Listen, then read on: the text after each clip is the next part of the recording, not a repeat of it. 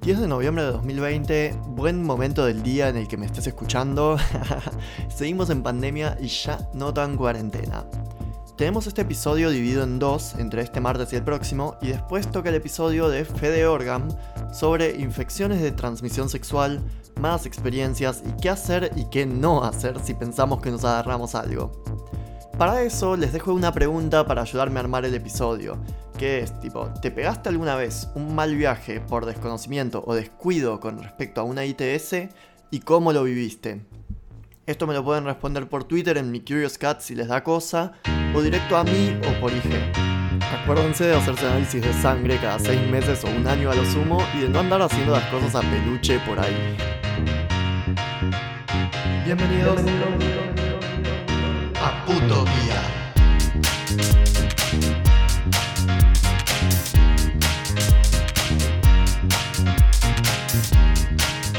Utopía episodio 2 temporada 2. No sos tan linda para ser tan tarada. Estoy acá con mis dos amigos y cofundadores de Putopía, Francisco Bruno con su gran formación de psiquiatría y psicoanálisis, y Luis Figueroa con un bagaje cultural enorme para hablar sobre el tema de esteticismo y los gays. Hace unos días tiraste sobre la performance sobre la performance de Miley en el iHeart Festival o algo así, que ella hace toda una performance artística sobre una canción, un remake, digamos. ¿Por qué te parece tan eh, relevante o copada o buena esa performance? Sí, realmente, digamos, el- la impresión que me dio inicialmente fue de impacto. Obviamente un impacto visual, eh, justamente para este festival I Heart, en donde ella eh, reversiona un clásico de los 80 que se llama Heart of Glass, algo así como Corazón de Cristal, de una banda neoyorquina muy famosa, Blondie, de los 80s, en donde la cantante Blondie tenía de por sí una impronta bastante sensual.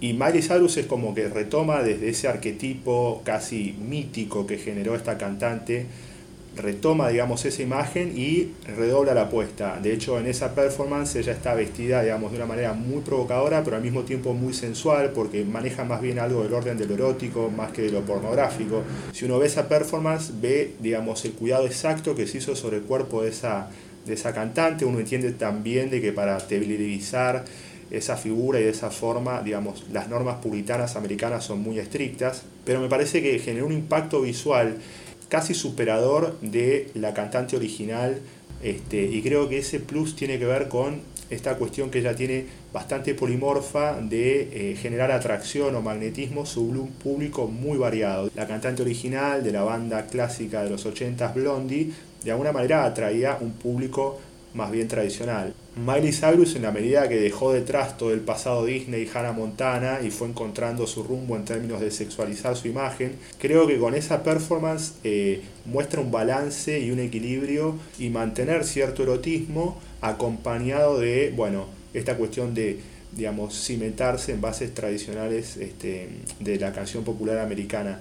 Me generó un impacto visual que creo que es lo que termina generando impacto sobre este, una vasta mayoría de personas que la siguen y en eso está, digamos, la posibilidad de que íconos actuales como ella puedan acaparar, a diferencia de lo que fueron eh, los cantantes de los 80 que eran bastante vanguardistas, pero estos íconos actuales terminan acaparando un público mucho más amplio en donde obviamente entran las disidencias sexuales, sino principalmente como eh, el, el público mayor fidelizado hacia ellas. Otro caso obviamente muy conocido es el de Lady Gaga, pero creo que digamos tiene algo muy bien logrado desde lo visual que genera un impacto y que bueno obviamente se soporta sobre la tradicional eh, sobre la tradición de una canción americana tan clásica. Sí, con respecto justamente a eso de Lady Gaga, vimos que también hace unos días salió esa canción de 911, donde esto es mi opinión personal claramente, pero la canción en sí no es buena, no es muy renovadora, no innova en sí como sonoramente. E incluso se ve que eso en recepción se notó, porque en recepción lo que todo el mundo estuvo compartiendo fue justamente el video y dándole importancia a todo lo que es la imagen. Está bien que fue anunciado con este objetivo. Pero vemos también que tiene un icono gay muy claro, como es Lady Gaga, también tiende a hacer un énfasis en lo visual. Y nada, algo que estaba flasheando en un momento era que decía que hay algo en esta cuestión de que en ningún momento la canción busca ser excepcional, sino incluso hacerte bailar, ¿no? Eso es como una premisa que veo que se da mucho en el pop en lo que escucha el gay, digamos. Pero eso se compensa justamente en lo audiovisual en este caso.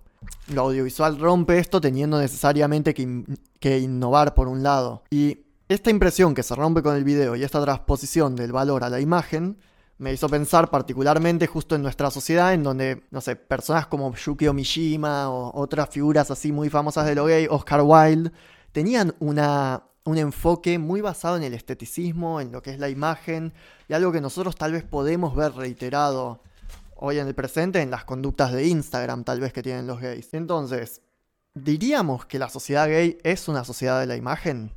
Yo no, bueno, no me animo a afirmar eso, pero tampoco me animo a decir que la sociedad en general no es una sociedad de la imagen. En el caso de que la sociedad gay fuese una sociedad o la comunidad gay fuese una comunidad de la imagen, sería una comunidad más de la imagen de lo que ya la sociedad es una sociedad de la imagen. Claro, ahí está la pregunta bien formulada, digamos. Claro, este, siendo la sociedad en general, en este momento histórico, una sociedad muy atravesada por la imagen, somos la comunidad gay o estamos la comunidad gay un poco más atravesados por la imagen? Yo creo que sí. Yo creo que sí, pero, pero no como, como afirmación y tampoco es algo que me parezca mal, ¿no?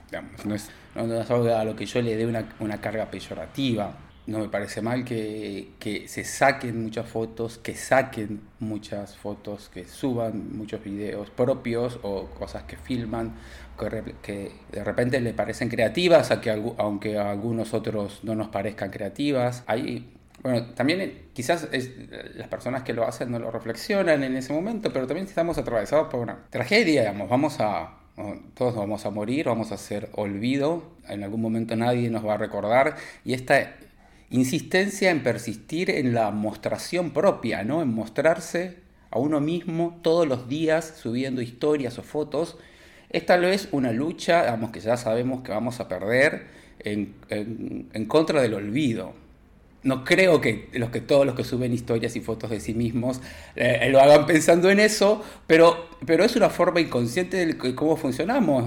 No siempre vamos a, como decía Góngora, ¿no? Este, si te engañó tu, tu hermosura vana, bien presto la verás desvanecida, porque en tu hermosura está escondida la ocasión de morir muerte temprana. Entonces, si vamos a ser durante pocos años bellos, durante pocos años jóvenes, durante pocos años creativos, durante pocos años divertidos, durante pocos años vamos a salir, nos vamos a reír con nuestros amigos y después, después vamos a tener una serie de obligaciones o una decadencia que nos va a impedir hacerlo, ¿por qué no mostrarlo? ¿Qué está mal, digamos? ¿Dónde está mal? ¿Cuál, es lo malo en mostrarlo si todo eso al fin y al cabo se va a extinguir? E incluso se va a extinguir el registro de eso que mostramos también va a desaparecer. ¿Bien? Entonces no me parece que esté mal, en absoluto. Me encanta. O sea, una respuesta complejísima, pasamos por todo un poco. Frank, ¿qué opinas con respecto a esto? ¿Pensás que la sociedad gay es como más de la imagen? Sí, sí. Es un poco lo que dice Luis también. Estamos en una sociedad contemporánea de la imagen en general, independientemente si sea una imagen que se rige más por la heteronorma, por la homonorma. Yo creo que hay cuestiones que parecen bastante cliché o concretas, pero que ayudan a abstraer el pensamiento y, por ejemplo, tiene que ver con el desarrollo de las redes sociales, principalmente Facebook inicialmente, alguna red social que no subsistió como Snapchat pero a partir de Snapchat, eh, digamos, quedó el concepto de las historias 24 horas que tomó Instagram. Entonces, salvo por ahí un reducto bastante, de alguna manera, contracultural, que es Twitter, las redes sociales actualmente son redes de imágenes, incluso estas últimas más utilizadas como TikTok, son redes de imágenes, ya sea imágenes estáticas, imágenes que se proyectan 24 horas más dinámicas, imágenes en movimiento como el caso de TikTok. Con lo cual, en primer lugar, comparto con Luisi de que estamos en una sociedad eh, contemporánea general atravesados por la imagen, que creo que tiene de alguna forma sus antecedentes en lo que es el cine de los años 50, de los años 60, el comienzo de ciertas técnicas quirúrgicas de cirugías plásticas en los años 80 y en los años 90, con el desarrollo, digamos, proliferativo en abundancia de clínicas específicamente de cirugías plásticas y cirugías reconstructivas en lo que es este, Los Ángeles específicamente, o este, lo que hace al mundo Hollywood. Y después en la medida que eso puede ir bajándose al llano, bueno, incluso hoy por hoy eh, no hace falta ser este, actor, ni mucho menos una estrella de cine, para que eh, en un grupo de mujeres puedan contratar eh, un cirujano plástico especializado en posición de, toxina botulínica y eventualmente hacer los Botox parties, en donde incluso mujeres que son, este, digamos, que tienen sus quehaceres domésticos y eventualmente igual se preocupan por la imagen, llegan a recurrir a medidas estéticas que antes quizás quedaban reservadas para figuras del espectáculo. Y en la medida que como, digamos, aditivo uno tiene que mediatizarse, eh, a través de las redes sociales con las que cuenta y ahí en el hecho de mediatizarse tiene la opción de bueno, transformarse en imagen. La cultura en general está inmersa en una dinámica de las imágenes. Pueden ser en mayor o menor medida más efímeras. Y ahora yendo a lo que es la cultura particular homosexual, creo que en términos de que siempre, por lo menos de mi óptica, ha habido en la homosexualidad una fuerte carga narcisista, una cuestión de la mirada vuelta hacia el sí mismo.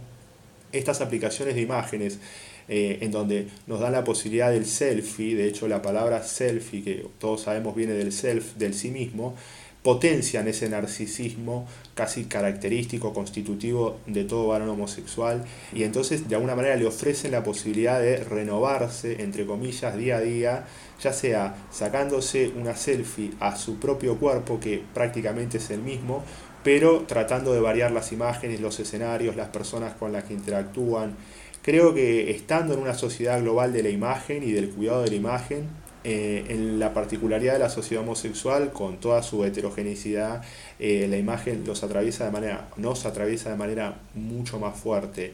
Y por otro lado también es esto, ¿no? Es como una especie de desesperación inconsciente en esta carrera perdida hacia la muerte de generar una marca, de generar eh, una imagen en el otro. Creo que también se relaciona en menor medida con esta moda que por lo pronto sigue bastante en punta de los tatuajes. ¿Qué es un tatuaje finalmente? Es dejarse una marca en el cuerpo, una marca en lo posible permanente, sabiendo que ese cuerpo finalmente no va a permanecer, sino que más bien está destinado a perecer. Pero creo que en, la mecánica inconsciente más profunda de quien se tatúa el cuerpo está buscando generar una marca sobre sí mismo eh, que le asegure cierta continuidad, que le asegure, no vamos a decir la eternidad, pero un, tiempo más allá de lo que son las cuestiones más coyunturales o más efímeras que vive cada persona. La persona puede cambiar de pareja, puede cambiar evidentemente de ideología política, puede cambiar incluso de, de ciudad, de amigos, de vínculos, pero sabe que en la medida que esa persona se hace una marca en el cuerpo, se hace un tatuaje, eso no cambia ya. Y no en vano, quienes se tatúan lo primero que hacen es ir y volcar la imagen de su cuerpo tatuado en las redes de imágenes. Así que sí, yo creo que teniendo en cuenta que el contexto global es de que estamos atravesados por una sociedad de imagen, una sociedad mediatizada, una sociedad de más media, el gay en tanto constitutivamente siempre tuvo la mirada puesta sobre sí mismo, siempre tuvo una carga narcisista muy importante, potencia esas posibilidades de imágenes y eh, bueno, las redes insignias en este caso eh, han pasado a ser principalmente Instagram y ahora eventualmente pareciera ser que está avanzando bastante esta última red de imágenes dinámicas, por así decir, que son pequeños videos como TikTok. Me interesa eso que traes porque justamente hay algo fuerte en lo que enuncias con la relación con el desarraigo, ¿no? Y la imagen, o sea, el cuerpo, la imagen el tatuaje, por decirlo de alguna manera, o el cuerpo trabajado, exhibido, como una forma de buscar estar arraigado en una sociedad cada vez más desarraigada, y que, tal vez el gay ya lo tenía en una raíz, el desarraigo previamente también, ¿no? Y creo que eso es algo que fomenta, porque cuando nosotros vemos, o sea, sí, la sociedad de la imagen es algo generalizado y es solo una pequeña marca de un montón de marcas de una personalidad, como por ejemplo puede ser eh, que te guste el metal o que de repente seas oyente de electrónica o de... O sea, hay un montón de caracteres de la personalidad con lo que esto convive, pero hay una forma de expresión de este énfasis en la imagen en lo gay que es diferencial de la forma en que se expresa en lo hetero. Y esto responde, digamos, a... O sea, esto podría responder en caso de ser así, ¿no? A ciertas raíces históricas, a ciertas raíces también como Fran bien decís, psíquicas de la persona. Y creo que entre el perfeccionamiento de la imagen también se da por una cuestión de que nuestra sociedad tiene mucho de educarnos el uno al otro en cómo hacer las cosas, ¿viste?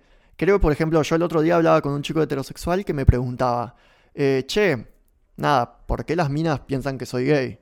Y, o sea, básicamente era un problema de cómo estaba planteando su imagen en redes, porque él es o sea, una persona heterosexual, y me viene con esta pregunta, porque se ve que entre heterosexuales pues, tal vez no es tan común hacer una crítica directa, mientras que entre gays es como, bueno, te paso todas las imágenes, qué sé yo, no, cancelad, no, saliste feo, no sé qué, tenés que subir esta, y se busca siempre un resultado efectivo. O sea, hay como una sociedad del aprendizaje entre nosotros que al mismo tiempo potencia esta cuestión de la imagen, o sea, pública que ya está atravesando nuestra sociedad. Y una cosa que se me ocurre con eso es, por ejemplo, que entre gays está potenciado por una cuestión de tener que identificarnos en público mediante una imagen y no discursivamente. Porque tal vez antes, como sabemos, tipo la mirada era el lugar del encuentro, el cuerpo era el lugar de exhibición que llama al otro y no necesariamente ir y decirle a alguien, che, ¿en dónde laburás? O sea, tenemos unas condiciones históricas que responden, ¿no? A esta creación de una sociedad de la imagen exacerbada. Al respecto de esas condiciones históricas, pensemos en las primeras instancias de levante entre gays. Vamos a hablar de la ciudad de Buenos Aires y la avenida Santa Fe. Ibas caminando te cruzabas con otro chico y eh, te mirabas, te dabas vuelta, te volvías a mirar, te dabas vuelta, te volvías a mirar. Las costumbres señalaban que a la tercera vez que se miraban se, encontraban, o sea, se, caminaban uno hacia el otro. Entonces, eh, la primera eh, forma inmediata era la imagen. ¿dónde ibas a conocer a otros gays? ¿Cómo ibas a conocer a otros gays? ¿En el trabajo? No, en la universidad no, digamos, había lugares específicos y el, primer e inmediato vínculo era lo, que mirabas.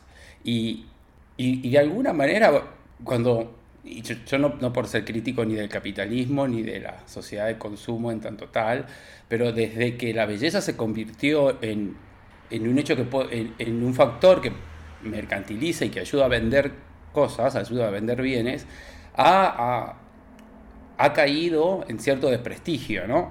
Pero mucho antes de ello, eh, enamorarse simplemente por, por, una imagen, enamorarse simplemente por ver a alguien, no estaba mal visto.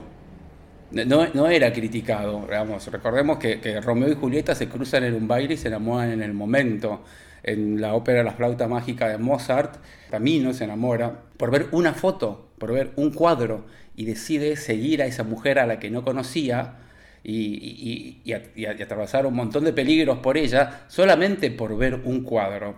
Eh, Borges señala que en las novelas chinas la gente, no recuerdo si chinas o japonesas, eh, se enamoraba por la letra de la otra persona, por, cómo se escribía. Hoy por hoy eso está un poco mal visto, está un poco mal visto, pero en nosotros, en, los gays, por, nuestras necesidades históricas y materiales de aproximación, eh, no nos ha quedado otra, no nos ha quedado otra que, conocernos a través de la imagen. Claro. Y ahí tenés como una especie de cierta ruptura epistemológica entre lo que sería el análisis del amor heterosexual versus el análisis del amor gay, en tanto está en mucho desprestigio justamente decir amo a alguien simplemente por la imagen, mientras que es, o sea, no hay una forma válida y inválida de amar, por decirlo así. Claro, exacto. E, esto de que la, belleza no tiene por qué, bien de Oscar Wilde, digamos, que no necesita explicación.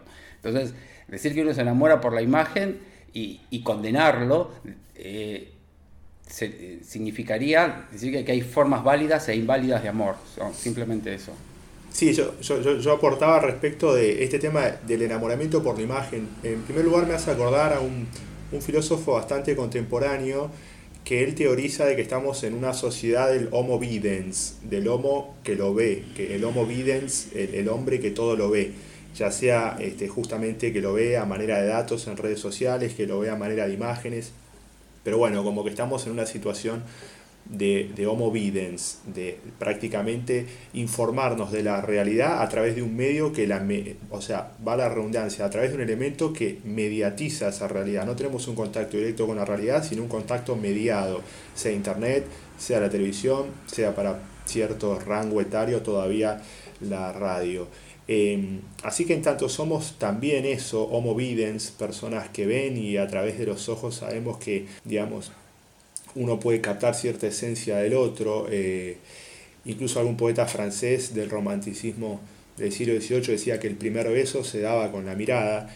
yo creo que incluso yendo al mundo este, homosexual, al mundo gay más en particular, es esto, no estaría mal hacer una crítica eh, respecto del enamoramiento a través de la imagen, porque hay que tener en cuenta que la imagen tiene una doble faceta, más si hablamos de la imagen de una persona, de un ser vivo.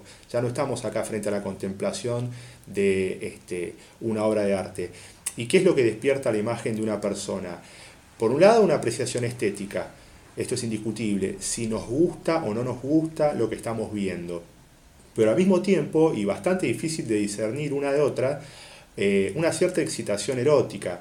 Es decir, que la imagen del otro, en tanto un cuerpo viviente y en tanto un sujeto y no una obra de arte, en donde solo se puede generar una situación contemplativa de lo estético que tiene para devolverme esa obra de arte, la imagen de un otro vivo, eh, que es posible de captar nuestro deseo, tiene estos dos componentes, una faceta estética y una faceta erótica. Entonces es bastante complejo el hecho de decir uno se enamora por la imagen. En realidad la imagen es de por sí un elemento bastante complejo como para tener autonomía propia de enamorar al otro, porque ofrece no solo un elemento estético a partir del cual uno juzga, uno, uno juzga si le gusta o no le gusta a la persona, sino que también la imagen misma presenta un cierto voltaje erótico que agita nuestro deseo. Entonces, una imagen que conjugue una apreciación estética positiva sobre un cuerpo determinado, sumado a que excite de manera por lo menos intelectual inicialmente eh, el deseo erótico del otro, creo que es una imagen que de por sí es suficiente y autónoma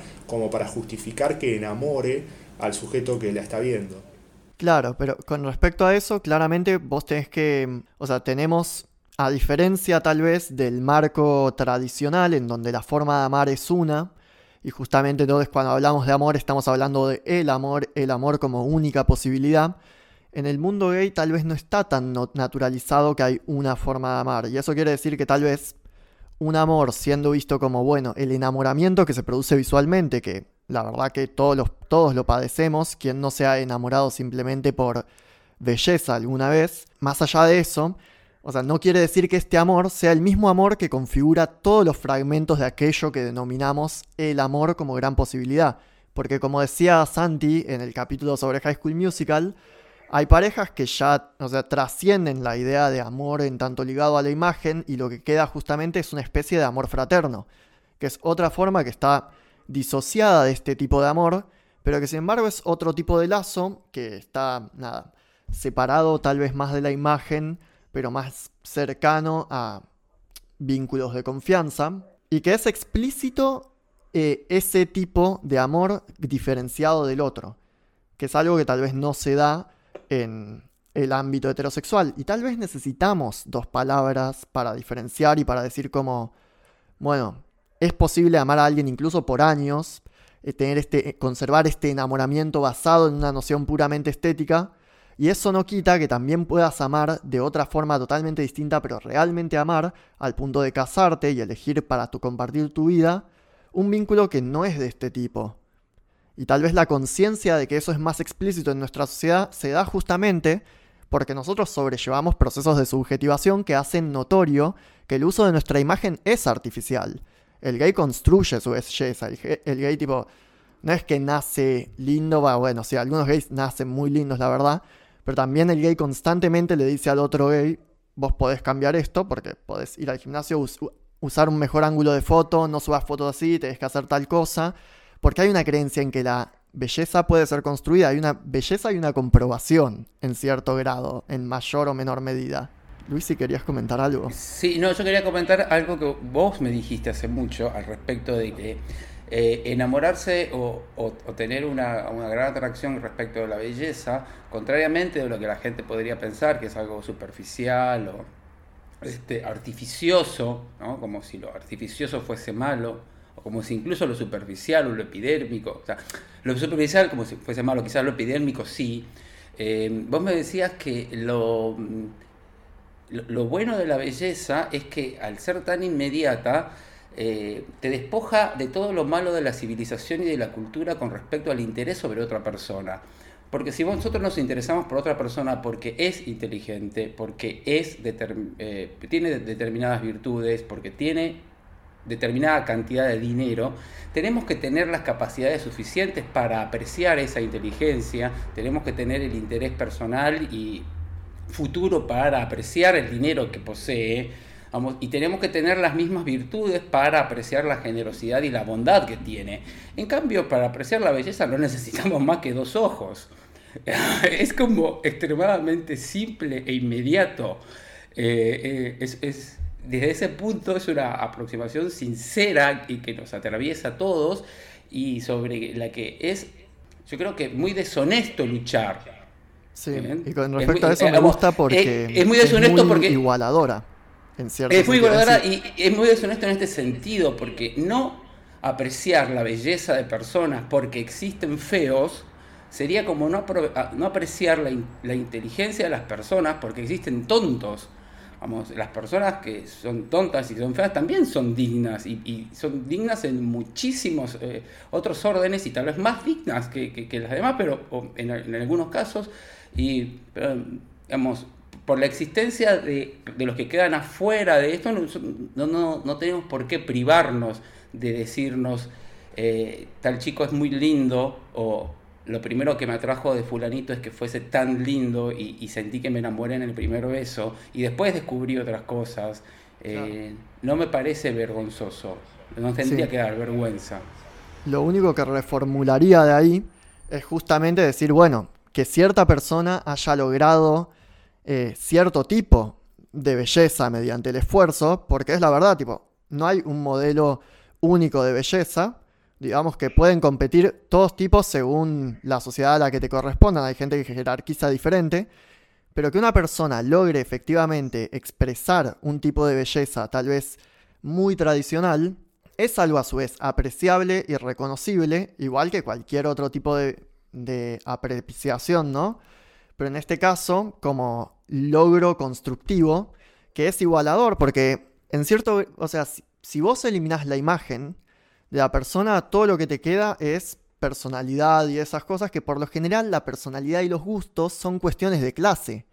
De una clase que es mucho más difícil en cierto grado acceder que realmente al cuerpo, porque vos para poder sentarte y de repente ponerte a hablar de Foucault con una persona que dice que necesita a alguien que esté a su nivel intelectual, necesitas hacer una inversión de años, necesitas tener mucho capital previo, que la verdad para conseguir un buen cuerpo, incluso si lo hacemos muy simple, es nada, entrenar e incluso inyectarte, ponerle el caso extremo de que solo querés gastar eso, o comer bien y entrenar un poco según el caso, pero esta hay infinidad Hay infinidad de empleados de comercio que tienen cuerpos bellísimos, digamos. Es como para, decirte que, no, necesitas eh, ser eh, ABC1. Claro, que tal vez para dedicar tu tiempo completo a formarte académicamente y tener una tarea de eso necesitas un capital que es bastante grande con respecto a eso. Pero por eso quería también resaltar la cuestión de los distintos tipos de belleza y bueno, que este es uno y que también es podemos ponerlo al nivel de las otras consideraciones de lo que decimos que es la belleza, ¿no? Bueno, esto fue todo por esta semana.